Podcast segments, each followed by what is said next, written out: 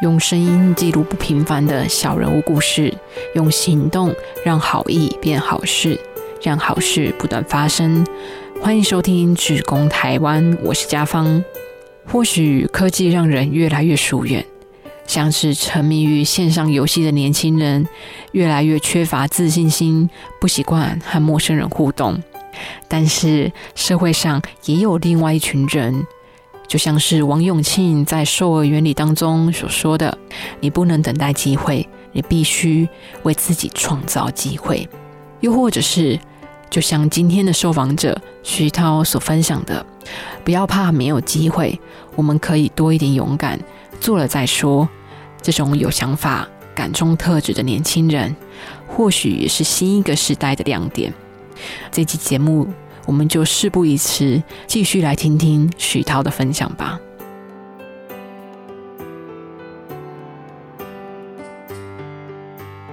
听你的分享啊，其实我就一直在想哦，我们现在当下的台湾，哪个才是最迷人的风采啊？那在您的回馈当中，我得到的答案是年轻创意。总觉得台湾其实需要一个感觉，就是一个可以相信自己可以改变的感觉。那我这一句话的重点其实不在于改变哦，而是在于产生。那这个产生其实是可以从自己，从家庭教育，也可以从学校教育。那徐涛，你怎么来去看这件事情呢？就是学校在推动志愿服务对于青少年的影响。很多人会对就是服务学习目前有很两极的看法，支持的人会觉得说这是很棒的一个体验呢，让学生真的去体验服务，去就是你知道施者比受者更有福，类似这种感觉，就是他们会有这样的心态，觉得哎，我服务学习让学生改变角色，然后他可以去做服务，这很重要。反对者觉得说，其实这群学生他也没有真正得到什么收收获，然后他可能也不一定真的体会得到，但是你让大批的学生去这么做。第一是他搞不好会更反感，第二点是实际上很多时候，因为他们是不专业的，他们甚至没有有心想投入，他甚至给这些合作的社服机构带来困扰。我相信这也是现在社会当中很多很多人对学生做服务这件事情的一个一个反馈。我个人是保持很正面的态度的，我自己个人保持正面态度，是我目前也在就是教育部青年署，就是做青年咨询委员，然后我常常在对服务学这块，我的想法是，它的核心理论理念是好的。执行上可能很多可以改善啊，他理念是好的，那怎么去改善？跟他理念为什么是好的？是因为服务学习的重点就是在学习，也就是说，学生你不可能要求他第一次去试着做服务，他就能够带来多大的影响、多大的贡献。但是如果他没有去尝试，他可能一辈子都不会有机会接触到啊。所以我觉得服务学习的重点就在于说，它就跟所有的必修课是一样的道理。不是因为那个东西最有用，也不是因为那个东西大家最喜欢，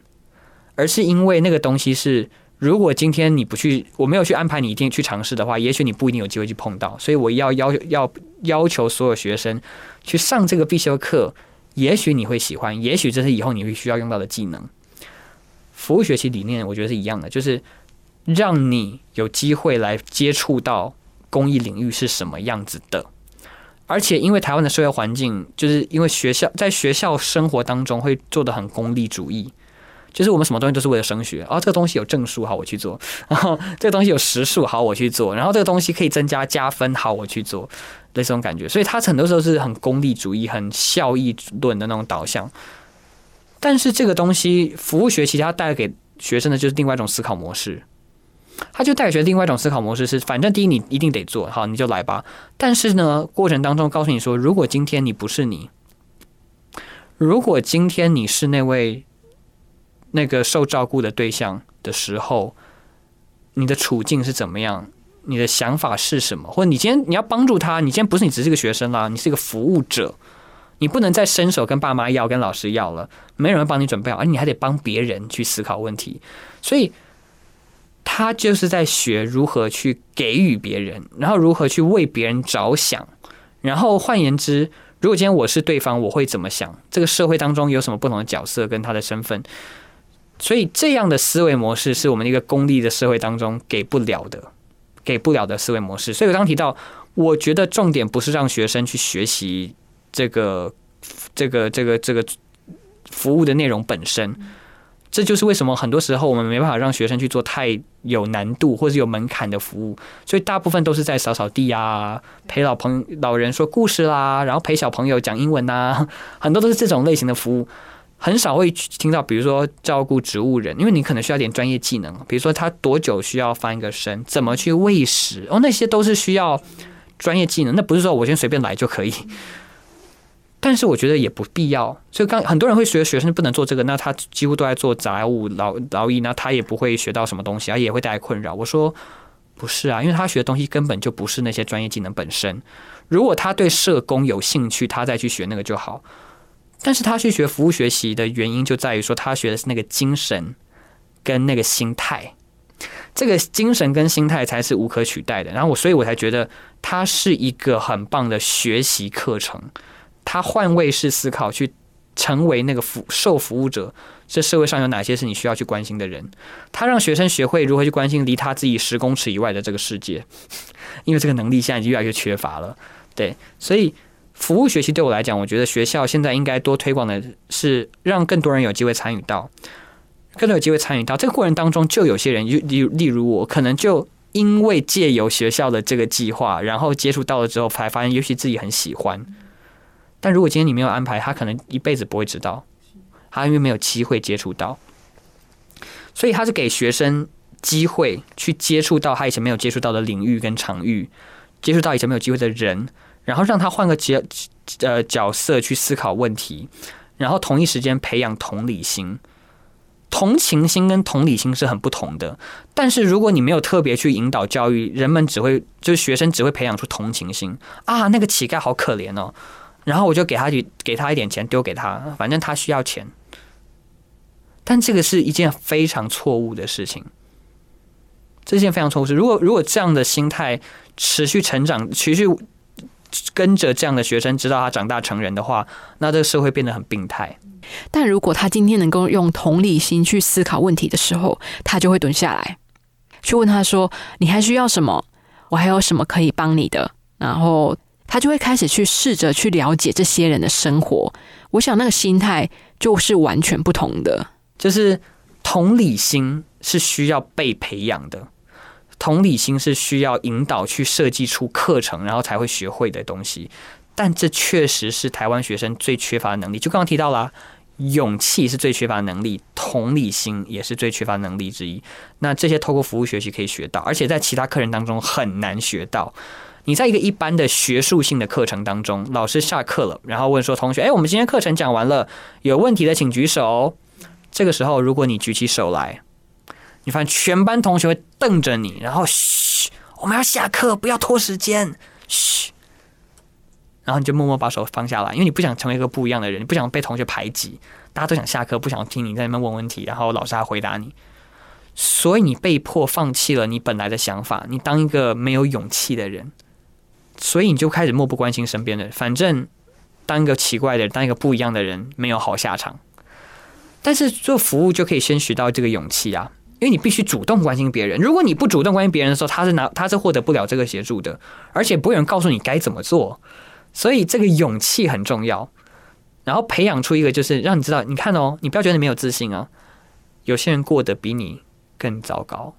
所以不要觉得自己没有能力、没有机会，其实你比比大家过得好的多了，他才会有自信心，然后才会勇气敢去表现自己。这个过程当中，他会培养出同理心，这些是无可取代的。就刚刚提到，在其他的学术性的课程当中，国语、英语、数数学这种东西是学不到的。所以服务学习课程必须推动，只是我们要让它的活动内容可能要更加的精致化，然后要负责相关的这种。的这种行政老师啊，我觉得他们也要更用心一点，就是设计出一套学生真的能够学到东西，而不是只是可以快速累积证书 的一些服务学习的活动。对，勇气很重要。你有勇气去展现自己，就会开始有自信心。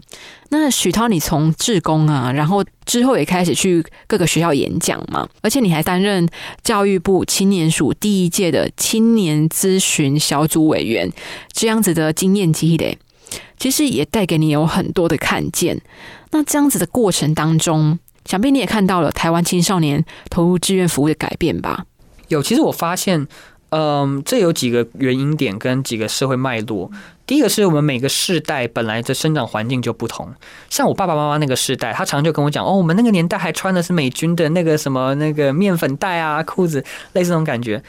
如果是处在一个经济比较萧条，或是那个时候可能是逃难等等，或是政府可能危机，天天我们都有危机的，类似这种年代的时候，所以我们某一个世代的长辈们，我们某个世代长辈，他可能就比较可能小气嘛，或可能会比较说有不能说有心机，可能比较有心眼，他可能多长几个心眼，他不一定愿意随便帮助别人，因为他觉得我自己都要照顾好了。对吧？我要我要抢我的一个位置，我我我自顾不暇，我怎么还去还去帮别人呢？对不对？然后那些需要的人，他他会不会是在骗的？他是不是诈骗集团？你要小心一点。OK，很多时候我们长辈人真的会这样，会跟我们会跟我们年轻人这样讲。我就听到很多很多人会这样说，很多很多长者会这样说啊，你不要去做那种公益，那都骗人的。嗯，很多是这样子。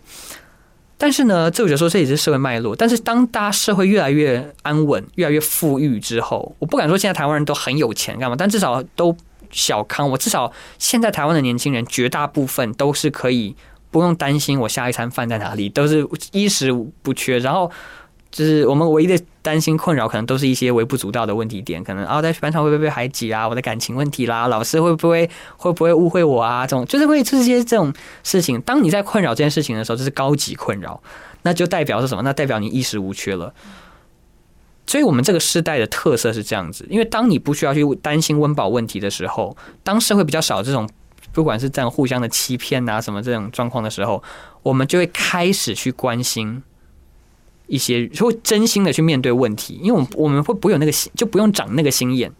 我们不用为生存去努力。所以，这个时候，如果只要给予我们年轻人一点引导。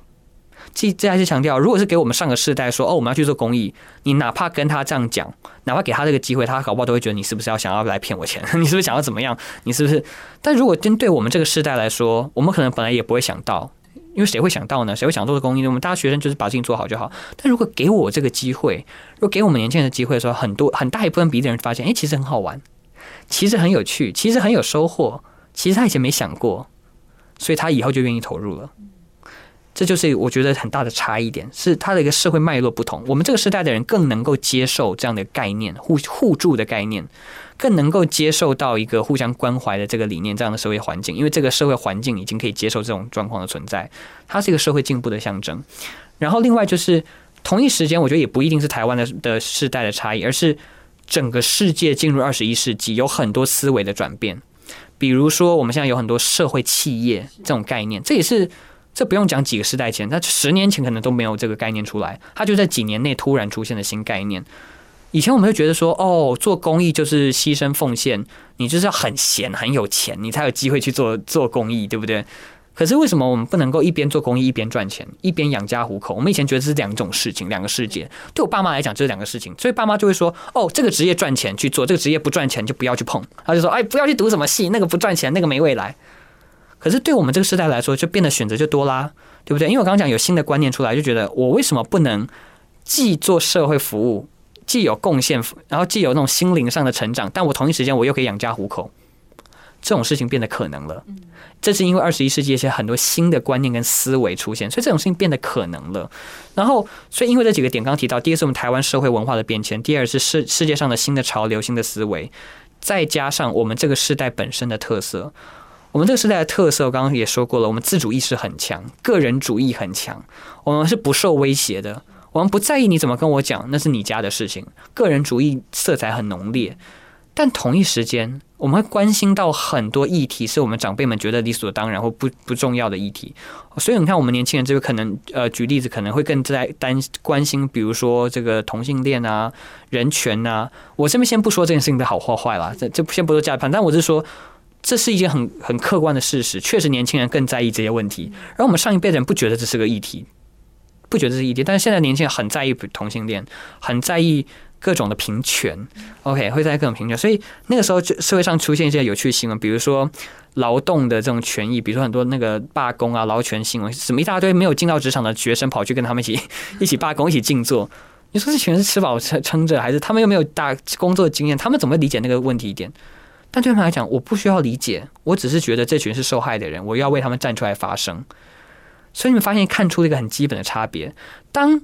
前几代的台湾的人，他可能会更在意自己的生活的时候，就会觉得温饱的问题很严重的时候，我们这一代人因为不用担心这个问题了，我们很会在担心，我们每个人会关心一些议题，我们像年轻人会关心一些自。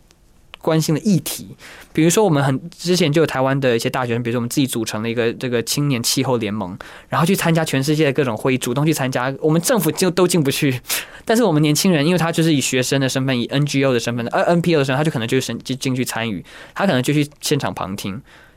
青年自己发起的，我们很多青年自己发起各种的游行、各种运动，甚至跟着我刚提到，我们没有进到社会，可是就跟着那些劳工一起罢工，可能会做这种事情。但为什么？或甚至呃，比如说太阳花好了，一样，我们先不讨论政治的部分，但是我们讨论为什么年轻人会关心到一些什么那种呃，这个两大家签的这种自由贸易的协定啊什么，这跟他什么关系？他可以关心到很多社会议题，但这个是可能前几代台湾人觉得哦，这个中政府管就好了啊，我为什么要去关心这些政府要做的事情？这是我觉得是根本上的差异，所以我觉得其实现在的年轻人，第一个是当然我们服务学习的这个政策引导有做的越来越有成效，它还是有很多瑕疵。我比如说它很不完美，它还是很多瑕疵，还是造成很多怨言。但是它确实慢慢的有引导越来越多的人投入这个领域。然后第二个就是这个全球的新的思维变化，我们这个世代千禧年世代的零零后或者的这个时代。二零九零后这样，我们自己本身的一些性格的改变，还有就是刚刚提到，就是个人主义的兴起，跟就是嗯一些新的思潮，透过这些转变，其实我觉得现在年轻人越来越多会去关心这个社会，关心这个议题，这些社会议题这件事情本身是一个不可阻挡的趋势。对，我们也会越来越高程度的去关心对方，关心对方。当有些人说啊，你现在这个年轻，这年轻人，你们这世代都是宅男。足不出户，对，也许是这样子，但是，嗯，我想讲的点是，物理性的不移动，不代表我们在心理上面不会去关心别人。从心，但因为我们现在有了科技，你可以足不出户就知天下事，你足不出户就影响天下事。现在都很多很多台湾的年轻人就透过呃关心议题的方法，追踪议题的方式去。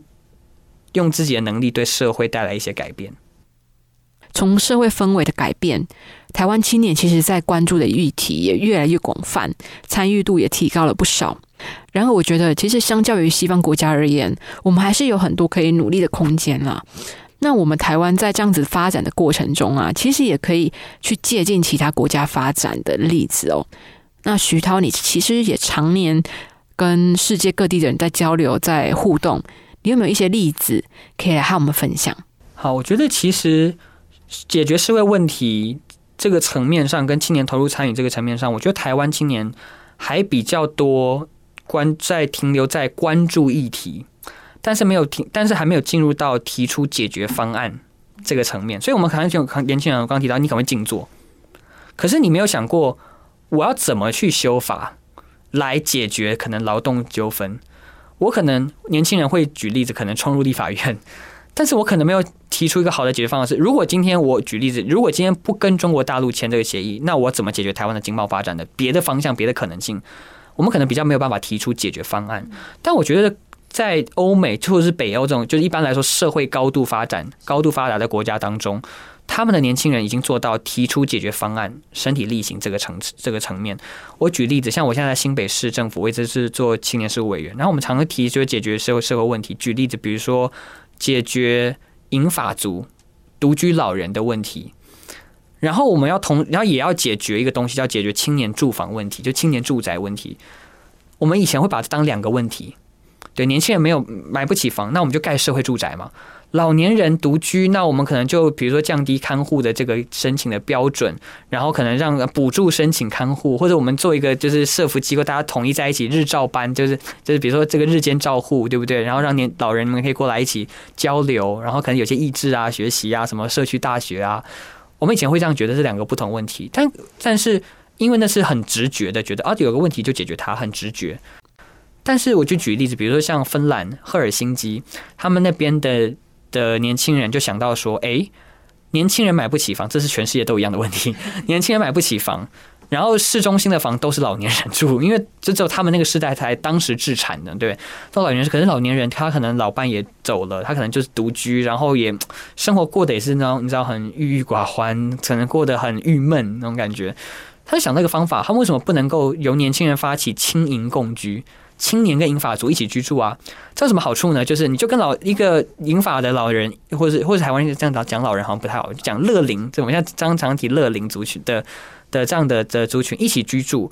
你用你住他的房子，你就你你的房租可以很便宜，甚至搞不好免费，可以很便宜去居住，因为他空间都在，他的小孩早就搬出去了，搞不好已经到世界各国去，你知道就打拼事业在吗？他空出这些房间。然后他也很孤单，所以他一定欢迎你这个大学生来居住。因为大学生为什么需要住？因为你可能你这样，你考到某个学校，申请到某个学校，你到一个陌生城市，可能你很穷哈，对不对？然后都市的房子又这么贵，可能那些银发族的他有空房，所以他其实就做出一个媒合了，对不对？第一个，你跟他一起居住，可能你可以省下房租；第二个是，可是呢，你就会陪伴那个老人，因为。因为你就每天回到家就跟他聊一些新的科技啊、新的发展方向啊，有什么可以就跟他陪伴、跟他聊天。哪怕你他哪怕你不聊这个东西，你就光比如说他有什么需求，我可以帮他去。比如哎，你要去邮局办个什么东西，我可以帮你去跑一趟什么。因为我年轻人这这是一件小事嘛，所以他其实就是一个陪伴，他是一个协助的一个角色。但是他不用付，但是银发族不用付看护费，而我年轻人不用付房租。这是一个多好的搭配，而且其实建立起来那个感情，很多时候他们甚至都觉得，哇，这几乎像他孙子一样，那个感情多好。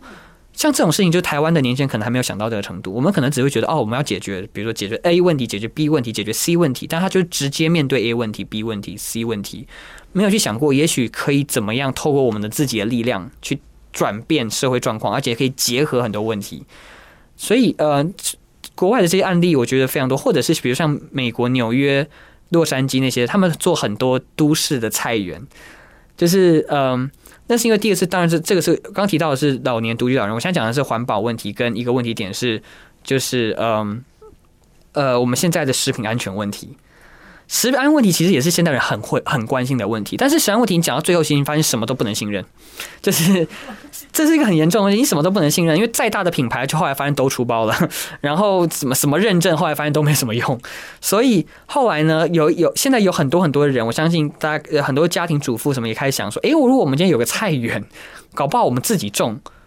都还比较就比较能够信任是自己种的，是这这个是能信任，可是现在的都会。没什么空间给你种菜，哪哪有人家里有空间种菜？对，然后呃，这是一个问题点。第二个问题是谁有时间去种这个菜？对，所以呢，就有当时呃，美国就有很多的的大学生就想到说，哎，学生其实说实在比家长闲，这是一点，不然大家回家都打电动干嘛的？但是呢，然后家里面的这个环境，都会当中也没什么空间，但是很多大楼楼顶啊。阳台空间呢，现在是闲置的，然后现在可能也都是放着什么水塔积水什么，看他可能也没有用的很好。我们怎么不能在都会当中建很多菜园，然后就年轻人去做 去做那个耕种？就我觉得，然后因为其实以前会觉得说年轻人不喜欢做这件事情，夏天很努很很苦啊。但是想象一件事情是，现在的技术其实很进步，现在的呃的什么，不管是肥料技术啊、种子那个改良、农基基因改良什么，做的很好。其实已经不用那么辛苦，什么看天吃饭什么，其实已经没有那么多辛苦。现在技术改良进步到你要做耕种是一件简单的事情，而且你可以很做很多有趣的水果，然后它其实成长也很快。这就是现在感谢我们的基因改良技术。所以现在美国很多大学生哦，他就在都会中发展一个东西，他就跟。很多大楼承租它的顶楼，然后我去种，比如说种水果、种蔬菜，然后就做，然后就就像在当地做类似于那种农夫市集啊，然后就是那种 farmers market，或者是那种我们叫在美国叫 Whole Foods 那种，就是呃，就是呃有机食物的这种超市或有机食物这种市集，就像我自己家里自己摆出那种那个大跳楼大拍卖跳蚤市场，我自己家里摆。这种这种市呃这种市集在美国很多，你知道，就可能我家把车库出清，然后大家拿出来摆，所以他们就很多年轻人就开始说，哎，我自己种菜，我自己拿出来卖。结果后来发现很多人愿意支持，因为第一是在地种植，青年人创业，然后食安就有保障，对不对？因为有然后这个过程当中，同时解决了这么多的社会问题。然后，但这个专关键在台湾还很少发，就是还很少有有年轻人再去做。那我觉得这都很棒的案例。它可以一石二鸟，解决很多项问题。然后他青年就业啊、食品安全啊，都一次解决。而且重点是，它又让都会更有绿意盎然那种感觉，就是又又更绿化。这些事情在台湾，我觉得还有很长一步路要走。但是，我觉得至少我们已经看到了这些案例，然后也慢慢的，我觉得有越来越多政府单位试着在引入，或者很多 NPO 也会带入一些新的观念进来。这样，然后同一时间是，我觉得我们年轻人是最大优势就是创意，就是我们会愿意去挑战 status quo，就会去挑战现状。然后，嗯，台湾年轻人自己也发展出很多独特的一些模式，对。在这之中，其实你也创立了一个平台耶。就是我后来就是因为办了很多公益活动嘛，办很多公益活动，办完像像刚刚提到，比如说跨年一零一晚会啊，或者前可能那个时候，因为那那段时间最专注环保，在我大二那一年，关注环保议题，大一、大二，所以那时候，比如说我还会找同学办那个净滩，哇，那规模很大。我们比如说，因为我很会找主题，比如说比基尼净滩，然后然后我们可能就两千人就上上上滩去。那时候一看很有成就感，哇！你看我找那么多学生来，然后大家都很开心，因为你知道他大家就是这个一边剪一边玩，你知道大家就玩的很开心，就一 party 那种感觉。OK，可是呢，当你剪完乐色十二小时后，海潮起海潮落，它又刷上来了，这 又刷上来了。然后呃，又所以那时候心里还是有挫折。很多时候我发现我做活动成效有限，然后又发现。我发现我做活动的时候太多困扰跟问题点，我可能花更多时间在做行政，比起在做活动本身。比如说，我找两千人晚上当职工，晚上六点开始报道，要报道到晚上八点半，报道这件事情要两个半小时，不是因为我没有经验，然后我们学生可能这个没有能力，不是。你知道我们那个现场摆的跟航空公司柜台一样，很壮观一整排这样。但是没办法，因为你想象一件事情，我们志工来做报道，大家到现场签名啊，然后写一个什么字句，然后另外我们说明人还要跟他说明说，我们等一下要注意什么事项，什么，实际上很花时间，效率很低落。然后那个时候就是活在一个这个，我跟网络岁数一样大，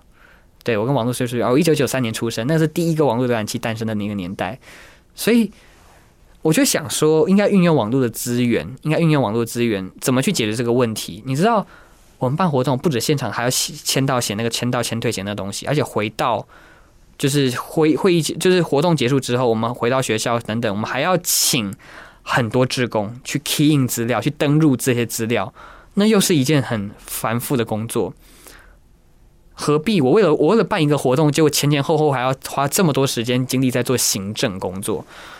然后你知道那时候我就看到很多台湾很多公益团体，不是说我们，会发现很多公益团体都遇到很多困扰，是一些从现在看起来，或从我们这个年龄看起来是一个很荒谬的问题。比如说，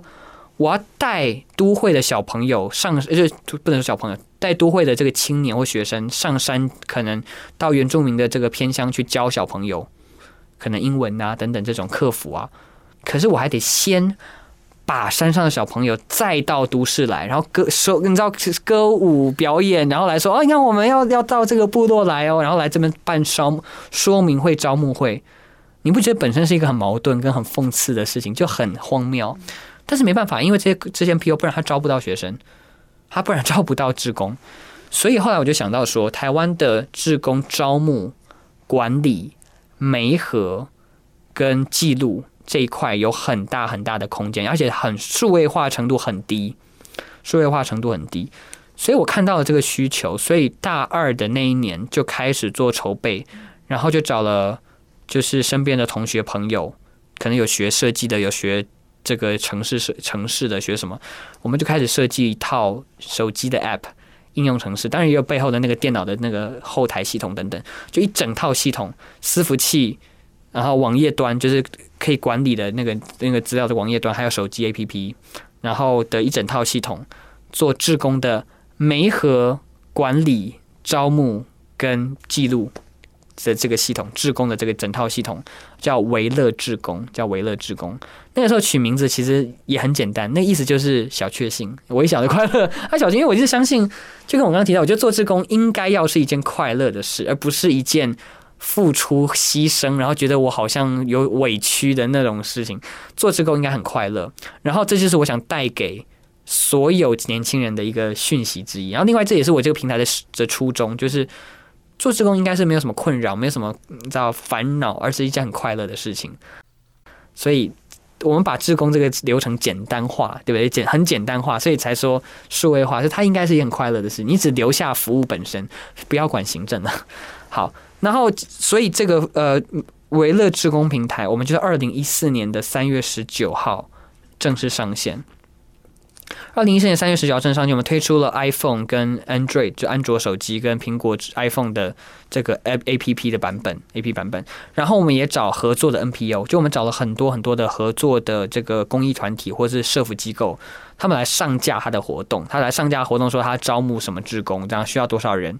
我们有什么几个设计？其当然这不在做广告，不过因为我觉得有些设计是我想跟所有听众朋友分享，就是比如说我上面标示的时间。活动报名的时间，我是用倒数几天、倒数几个小时、倒数几秒钟来做标示。因为过往大家看那个志工海报的时候，都会写哦，招募时间几民国几年几月几到几号到几月几号，然后训练时间几月几号到几月几号，审核时间几月几号到几月几号，出团时间几月几号到几月几号，什么你永远看不懂他在这说什么东西，很乱。然后因为这个不是你人生的主体部分，它不是你的学业，也不是你你的这个事业，所以你这么乱的讯息你会看不懂。如果把这个东西时间跟地点都换成离你多远，现在剩下几几天几几小时可以报名，你就很清楚的多，因为它是跟以你为基础在设计的讯息，所以我们都是整，既然是数位化之后就可以做这件事情。然后我们也有开启 GPS，所以我们怎么样？我们可以导航到地点，比如说你是路痴，我我到每个地方去，因为这确实会发生，这确实会发生，因为。又不是你每天上学或者是每天上班的路线，你每次必须到一个不同的地点去，然后很多时候可能那个机构的地点都比较偏远或什么，你真的不知道那什么地方，所以我们就直接自动导航过去。而且我知道，我知道你在做什么服务，你报名了什么活动，我就知道什么时间点提醒你导航过去，因为这都是现在的技术很容易做到的部分，很容易做到功能，只是以前会带给我们每个职工很大的困扰。然后我们的这个线上。找到这个服务活动一样关键字啊、推荐啊什么的，还品牌管、品牌馆，就我们把每个公益团体当做一个品牌在经营，在我们这个这个平台上面，你要报名就按一键就报名，就是这么简单，按一键就完成报名。然后我就你可以选择组别，选择你的兴趣，比如说这是一个活动，我想当接待报道的，还是我要当什么主持什么，我我可以选择我要当什么样的角色。OK，我的专长是什么？然后就选择好这东西，按一键报名就报名成功，然后他就跟 email 给你确认往返，跟那个。那个公益团体之间、主办单位之间，然后当你活动你要取消报名，按一键取消报名。然后我到现场，这是最厉害一件事情。我到现场我就用 Q R code 扫描报道，自动报自动报道。我到现场之后，我拿起我的手机 app，因为我的手机 app 它登录账号嘛，所以他会知道你是谁。然后我现场的那个 Q R code，我现场会有二维码，它就是这个活动的这一场这一场活动报道二维码，因为这我们系统会自动生。自动产生给每个主办单位的，所以他就现场挂在现场，或印在现场。所以我每个人手参与的这个，我手手机拿起来扫描，我就完成报道手续了。这个最准确，它可以记录到秒，记录到毫秒，所以我的时速一运算以后就可以很准。我的报道跟就签到签退，它都可以精确的时间，而且精确的人，因为我我必须我这个人。拿登录我这个账号，在现场扫描它才有效果，然后扫描这个码，所以这个码是这个活动独有的、独一无二的。它既然是这样的设计，所以出缺勤就很精确，然后对你来讲也很方便。最重要是它的时间运算也准确，所以我可以更容易做出量化的分析、影响力的的分析，这样帮助公益团体进行更大的数位化。我一键就一样，也是让我直接扫描或者一键就可以完成报签退的工作。然后我时速运算就完整的运算出来。重点来了哦，重点是我报名完活动，我参与完结束之后，我就可以把它累积在我的履历上。我这个云端的志工履历，那志工履历这个概念我觉得很重要，是因为至少我是很爱参加活动的人，我然后再加上我在学校也有参加各种不一定公益就各种活动的人，所以你知道我每次我就累积了一大叠的证书，然后平常那东西就很占空间，我也不知道什么是什么，然后然后但是等需要的时候，你发现找不到了。其实纸本证书真的会有这个困扰，尤其现在什么都推广无纸化。可是为什么我们在做公益服务，还是全部都是通过纸来做媒介？所以我就是一个云端的履历，当他需要的时候，我们会再寄纸本给他。就是应该是这样，比如说他有需要申请什么奖学金，申请什么升学什么干嘛，我们再寄纸本给你，一次性给你。除此之前，我们就是你线上的累积的履历就好。从个人拓展到非营利组织。徐涛，其实你透过了徐涛，你透过了数位工具，帮单位省下了大大的力气哦。那而这个个行动啊，或者是例子，也得以让我们看到改变的力量。那这样子，在节目的最后，想要进一步的来请教你哦，就是从高二到现在，你参与那也发起了非常多的活动，呃，有没有一两个画面或者是行动？来和听众朋友分享的，就是你心里比较有多、比较有感触的呢？OK，其实我有很多故事想讲，但是我我就我就讲解故事。其中，呃，像在做维乐平台的时候，呃，其呃，我们就碰到了很多公益团体，他们可能不知道该怎么去呃年轻化，或不知道该怎么去面对一些新的技术或想法，然后我们给予他一些改革。比如说台湾的这个数位有声书的这个协会，这让我印象非常深刻，是因为我们帮他们改变的程度实在大到几乎革命了这个协会的运作模式。那这个协会呢，它有自己的小办公室，有个录音间，那他们就在帮台湾的视障朋友做录制有声书，让他们可以听到那个书。可是以前这个工作很缓慢，因为他都必须要请志工安排排班，然后到他的那个协会只有一间录音间去录那个那个有声书。那时候我就碰接触到他们之后，就说：“也许你们可以换个方法来做啊？为什么不把录制有声书这个事情公开来？我们就把它放在摆在我们维乐平台上面，他就手机就可以就可以报名的活动啊。放我们平维乐平台上面，然后年轻的职工们他就一一按报名，你就寄送自动寄送你的他他所属的那个章节的书的那个部分，或者然后再还有一个正音的指南，这种就是教学的一一些教学影片啊指南这样。”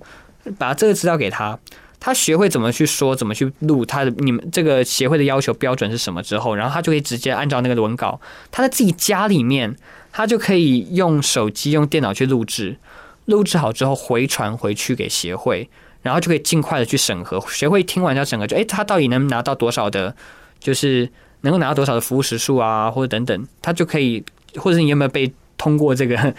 标准，你可以被挂在我们官网上面，挂在这个协会网站上，作为一个有声书这样完整的版本出版，这样感觉。嗯，作为这样的一套系统，有很多很多年轻人，他其实长期霸占着为了我们的排名榜第一的那个热门度。因为我同时颠覆了两件事情，对其对于 NPO 那一端来说，我。颠覆了为什么一定要让志工到你的协会来做这件事情？而且你可以透过网络无远佛界的招募更多志工，而且其实它可以直接我们叫群众外包 （crowdsourcing），就让大家来做嘛。每个人可以不用做太多啊，他只要做一章节就够了，因为很多很多人来报名，这是一点。第二是它改革命，对于志工来说这也是一个革命，因为我们以前都有刻板印象，觉得做志工就是很累，在他大太阳之下，然后就是很体力的劳动。不一定啊，所以我们就换个方法来说，他也许可以在冷气房，在你家里面，然后对着你的电脑很舒服的去去讲出一个故事，就跟你在讲故事一样，录成一个音档，这就是做服务。所以我们很多年轻人讲，哇，原来这也是这也是自工服务，这么轻松，就这么他觉得好玩又轻松，录制节目感觉很好玩嘛，又好玩又轻松，又有服务时数，多好，对，所以他长期霸占我们。就是热门榜第一，这个协会现在的有声书大量的增加，就是这个原因。所以我们改变很多很多团体做志工的方的方，呃，很多团体招募志工的方法，也改变很多志工对志工这个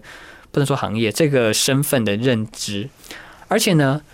这个过程当中，其实我们遇到很多挫折啦，遇到很多挫折。举例子，因为我们会发现这些这些，嗯，社福机构他们有些时候真的思维很很没有更新。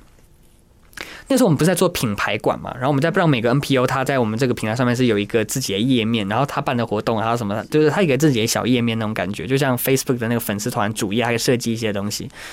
然后我们那时候就跟那个协会，这个不方便说哪个协会，我们就跟那个协会要他的 logo 档案，因为我们要把它放在我们平台上面嘛，要我们要放放放我们的 App 上面，然后把要跟那个协会要 logo 档案。然后那个学会他很开心，说很棒啊，好，我们太好了！如果你学生愿意帮忙我们，他很开心。然后他就下一句问说：“那你们的那个传真的号码是多少？”我们是想了很久才想通，到底是怎么这个是怎么回事？后来才想通，原来就是对方连 email 都不太会用。他们一直以为要要 logo 什么，他是要传那个图档，图档，然后用用传真寄给我们。但其实我们要的是个数位档案，对，所以这件事，所以我就举这些都是印象深刻真实案例，每个印象深刻真实案例，它就是说起来甚至可能会让我们觉得有点啼笑皆非什么，但是过程当中就遇到这么大的挫折，很多团体不愿意改变，很多团体不知道怎么改变，很多团体已经已经无法改变。这样的一个过程当中，我们怎么去不能说拯救，就是至少去带给他们一些不同的思维模式，带给他们不同思维模式。所以这过程当中，我们举例子，我们就面对问题解决问题嘛。但是那时候我就训练了大，我们不能，我还想，我们不能只有技术，我们不能只有一就是平台，然后一堆那种这个这种这个宅男的这个技术老公，这个一堆工程师，我觉得不能这个方式。我后来发现，那我们就应该这个平台，我们要有更多的这个行销的业务的人员，所以我们就成立了一个维乐天使团队，然后就其实其实就是各大专专院校的学生。但是他就一个人一个学生领着五到十个公益团体，他就陪他们，陪他们说：“哎，你们怎么用这个后台系统？你们怎么刊登活动？或者甚至教他们说，这不止怎么刊登活动，而是你们怎么设计广告，或年轻人有兴趣。不然以前他直接出，很多时候他们就是都已经线上了，相反，就他们还是直接把他们线下的实体海报档案直接传上去。应该就是其实我们就是应该都知道说，那个线上线下的那个视觉是不同的。”那个行销方法是不同，但他们就不知道，他们觉得哦，我就直接把这个上传上去。所以那时候我们维乐天使就会教他们说，怎么去用新的思维制造一个网络文宣。网络宣传是什么概念？电子化的宣传是什么概念？所以你看，就是分享这故事，就是我们就一步一步的带领很多团体、很多团队，跟着台湾的这个公益圈一起成长、一起改变。所以后来我的角色也一直以来都是，就是带着公益团体们。把公益当做一种产业，我把它当做一种事业或产业，它是一个领域。那公益产业该怎么一起进步？因为在过去，它确实数位落差太大，数位落差太大，那怎么进步？所以这也是我们的一个角色之一。就像蜜蜂传递花粉一样，其实你和你和伙伴希望为志愿服务的活动或者是 NGO 组织能够注入更多数位能力，去做一个呃，我觉得你们的行动，你们。我觉得你们的角色很像是做一个串联者，去弥平了数位落差，也透过数位或者是科技的方式去解决在呃组织里面的问题。那许涛，你从高中开始去办理公益活动、募款活动，到大学成立了校盟这样子的一个公益团体哦，后来也在办活动的过程中发现了许多困扰和问题嘛。所以你就成立了这一个维乐志工平台，嗯，这个其实就像你在采访前所分享的，社会参与不只是做志工，而是一个社会工程师的概念。实际上，我在这个成长的过程当中，一路上就是看到问题、解决问题这样的一个过程，然后到最后，我自己其实我现在花最多时间在投入的，就是到各校宣传。演讲、教课的这样一个过程，那原因是因为我看了很久。记得我是从环保开始做的，所以我说我看了很久，我会发现世界本身没有问题，自然美没有没没有问题，自然很很美好。问题都是人造成的，而人的问题都是教育的问题。后来慢慢推出这个结果来，世界没有本身没有问题，问题都是人造成的，而人的问题都是教育的问题。一个人他会犯罪，或一个人他会很冷漠，或一个人他会不觉得他做的一些就是可能这个没有公德性的事情有什么不对，是因为他从小到大受的教育、他的环境、他所知道的讯息所塑造出来的人格。所以，如果今天教育能做好。社会问题都可以解决，只要理理论上他只要能够把这个做好，所以花更多时间在投入在各个学校，也带领社团活动，当指导老师。然后，呃，我自己现在也慢慢偏向是我未来要做的，因为我现在是大学四年级，马上要毕业了。但是面对这个过程当中，我不希望自己太过于。现实到哦，那反正我要毕业了，我就不管以前我做这件事情，我就进到某家公司，从一个职员开始慢慢做起，然后以后只要管温饱就好。但是我也不可能要求说，我从一个 二十二岁、二十三岁这个年龄刚投入职场、刚进社会，然后就当一辈子的职工，然后就就是刚可能以后连养家糊口都有困难，这也不可能。所以后来想了很久，后来想了非常非常久的这个特性就是，你看我会用很多很有效率的方法。达成目的，但是呢，又会很有可能关心关怀去不同领域跟议题，所以我觉得我个人特色是用一句话来说啦，叫做理想的不够纯粹，我很理想化，可是我理想很不纯粹。我想很多很多方法，怎么怎么达到目的，这样子很有很有目标导向。但是呢，你说我很现实吗？我又现实的不够彻底，就是理想的不够纯粹，又现实的不够彻底。我很多时候想说啊，那干脆不要管这个东西，以后我就管我自己的事业发展就好。哎，我干脆把我的这个名声，把我的经验转化成我以后事业的助力。可我想一想，这样又不太对，所以。这就是理想的不够纯粹，又现实的不够彻底。我现在在做的，就越来越走向社会企业的创业，它就是结合以上这两种观点。对，呃，目前最新的一家公司是在北京，然后呃，成立了一个人力资源的媒合公司。很多人一听就知道，就哎，你不是之前在做职工媒合的系统吗？其实概念很像，很像。只是这个东西呢，以前我在做维乐志工，在做志工美合系统，它是直接帮助到 NPO、NGO 解决志工的问题。可是呢，这个平台它没办法盈利，它确实就是因为我你想象平这个平台很大的有特色哦。我一端是志工，一端是 NPO，我谁都我不敢跟任何人收钱，他们都很需要帮忙，对。所以这个平台赚不了钱，但所以它就变成是说，它顶多能够维持自己的运作而已，它不太可能做一个事业发展，然后什么不断扩大，很难。但是如果今天我我把人力资源媒合的这个概念用在一般的盈利事业上呢？如果不用在一般盈利事业上，它就有它就有赚钱的空间，它就有盈利的空间，因为我就等于像人力银行那种感觉，我在媒合这个煤和。工人，或是煤和劳工，煤和资资方劳方，只是我一样，我用全新的逻辑去设计。不过这也这应该也不是今天重点。不过我用全新逻辑去设计，而且再加我前面这个维乐的的这个理念进来，所以我是及时性的煤合，我不是只是个布告栏。然后我让大家都有机会找到工作，让每个人都可以兼职。那它的除了这是一个全新的商业模式之外，然后在为什么在北京在中国大陆做？因为这个模式在台湾可能很难做。我们透过第三方支付。透过线上的这个行动的付款，所以我就可以确保我在上面没合的工作的人，他不会到现场，反正我人与人没合，到现场直接付你现金，跳过我的平台，他必须经过我的平台付费等等。所以有些东西台湾可能是因为法规或社会习惯还没办法做，但是我在中国大陆可以做。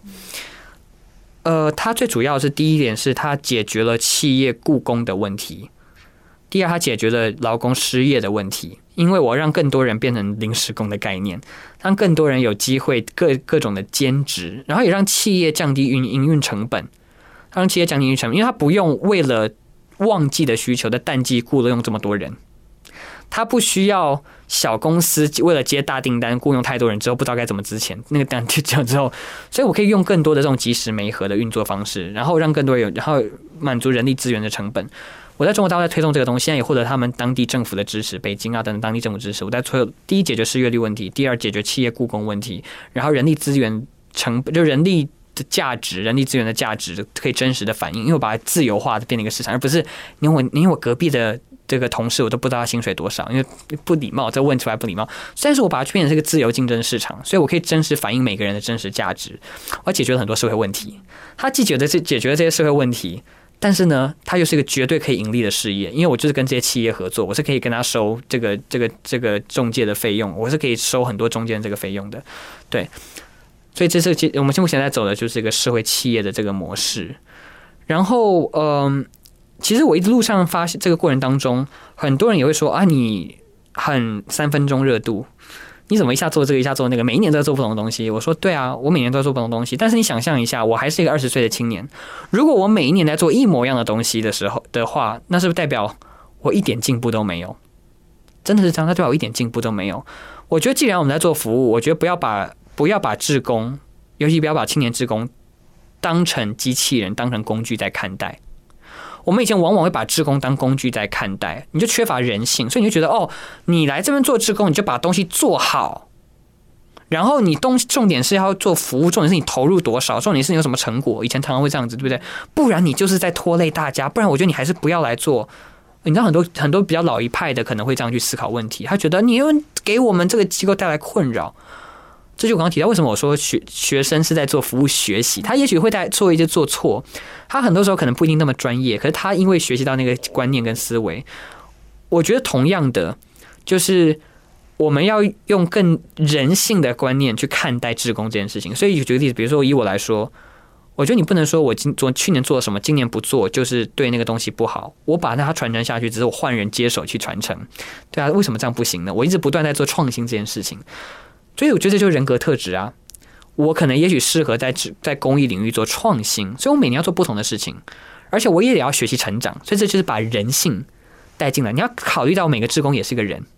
我们也有也有情感因素，我们也有情绪，也有生活压力，也有各种的学习成长，也有各种的经验，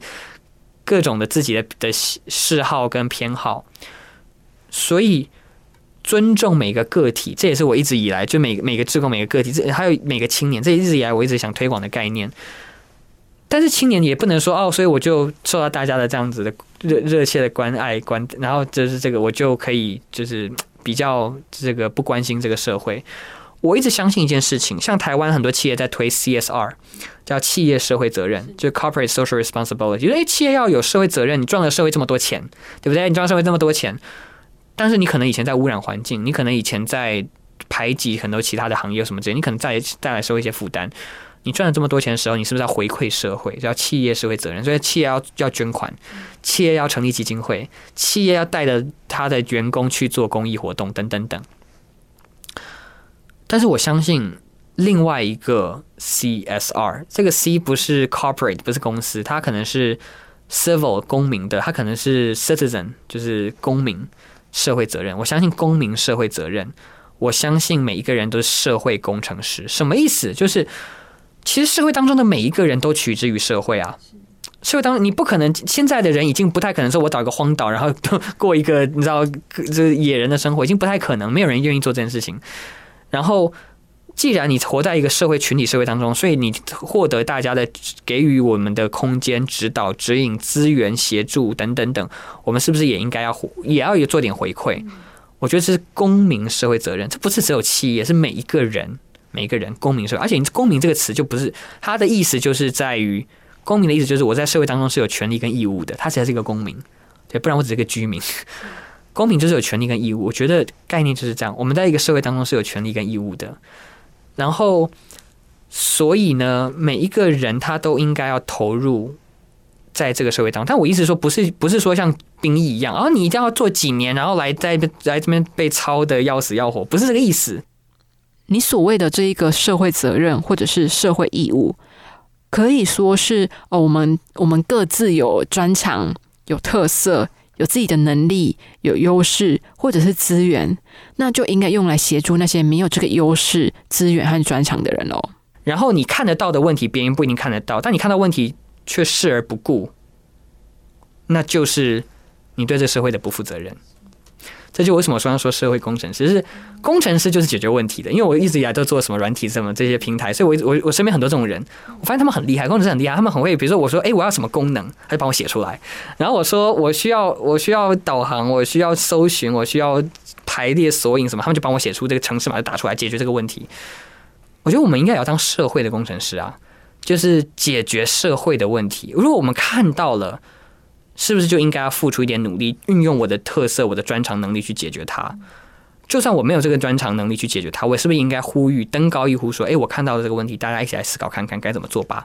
这就是一起对这个社会负有责任的这个概念。这就是什么？我一路以来举例子，比如说我我自己不会程式嘛，以程序员我一句都不会写，我是学传播的，不是学工程，不是学资工的，我也不会音乐，也不会设计，这些都不会。但是这过程当中做了很多相关的东西，是因为。我很会讲话，我是自认是一个很会讲话的人，所以我身边很多很多青年朋友，他就受影响，说，诶，他觉得认同我的理念，他就愿意来加入一个团队，就可以把事情做得很大很远。所以我才相信，所有的年轻人，你都负有社会责任，都有机会，你看到什么就解决什么。至少我就是这样。很多人说，刚刚提到不管三分钟热度干嘛，很多人说，你做这么多东西，你到你要你到底想做的是什么？我说，我当然就是看到问题解决问题，我也不知道我下一个会做的是什么。而且，你真的要说我在做什么，我觉得我在做我自己。我觉得我在做我自己，因为这就不是谁告诉我要做什么事情，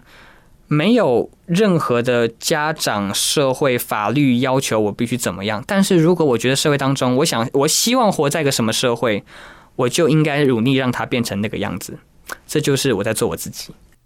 哇，这个真的是很深很深的提醒呢。我们所有人都应该负起社会责任，都可以运用自己的专长和特色来解决社会的问题，当一个社会工程师。那我这边想要再帮大家补充一下哦，就是徐涛，你刚刚有提到的那个人力匹配平台，其实就是你的你的计划，就是现在也在运行的小包智工，智是智慧的智，这个小包智工的 A P P 平台。它其实可以媒合求职者还有雇主去完成事求人、人求事的匹配流程，这其实也是一个很有趣的议题。希望之后有机会有合适的节目，可以邀请你再来和听众朋友分享。谢谢。